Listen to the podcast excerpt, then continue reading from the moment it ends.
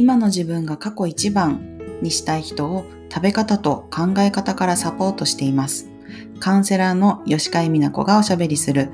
変わらなくていい気づくだけで OK 音声配信です。理想はあるのに現実とのギャップを埋められない時にあなたの視点を変えるヒントになることをお伝えしています。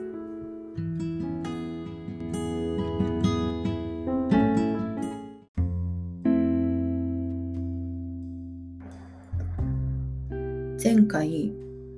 こう物を食べている時にどんな気持ちになっているかどんなこと考えながら食べているかっていうのはその後の食べ物の代謝だったりこう私たちの食べたものが体になっていく私たちの体になっていくっていうところにすごく大きな影響があるんですよっていうお話をしていて思い出したことがあったので今回はそのお話にしようと思います。あの、このアロマオイル、あ、アロマオイル、エッセンシャルオイルっていうのかな？精油ですね。アロマ精油。すごくおすすめだよって言って、人に紹介されて使い始めた、まあ、メーカーのものがあるんですけど、そこのメーカーさんって本当にすごくこだわっていて、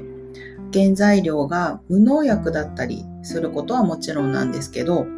自社農園っていうんですかね。そこで作っているあそこで栽培しているものしか使っていないようなもので、まあ、きっとね、あの実際行ったらすごいんでしょうけど、まあ、実際にはね、海外などで行けないんですけど、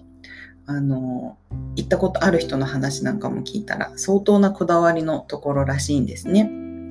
で、一番驚いたのは、あのまあ、見学とかもできるし、栽培する人ももちろんその農園の中に入っていくじゃないですか。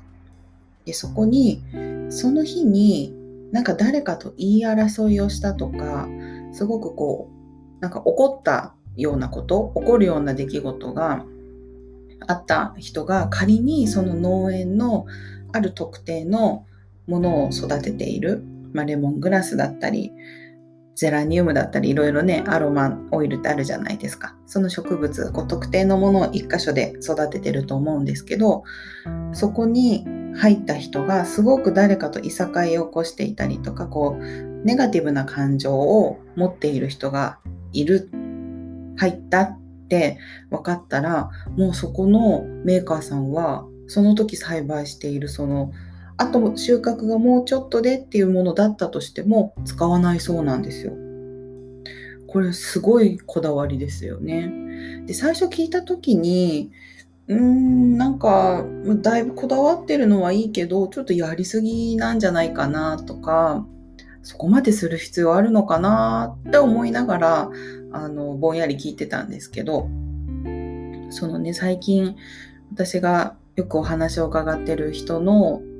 エピソードで言うと、私たちはこう、食べ物を物質的なものとしてもねもちろん取っていますけどその前回お話ししたように自分の感情も含めて食べていたりとかもしくはその物質でこう目に見える部分だけじゃなくってどんな人がどんな気持ちで育てたかとかどんな人がその食材となる、まあ、野菜だったりお肉だったりとかお魚だったりをどんな人がどんな気持ちで運搬してるのか全部そういう情報っていうのは目には見えないけど実は入ってるんですよっていうことを教えてくれた人がいたんですけど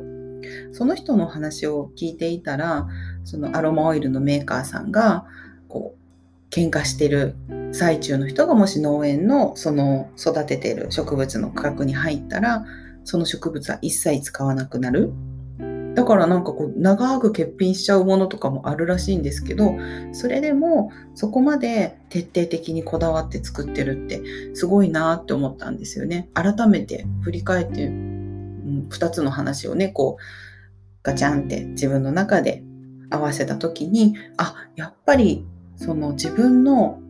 思いとか、まあ、もしくは今の感情っていうのが物理的には何にも影響してないようでもその目に見えない部分で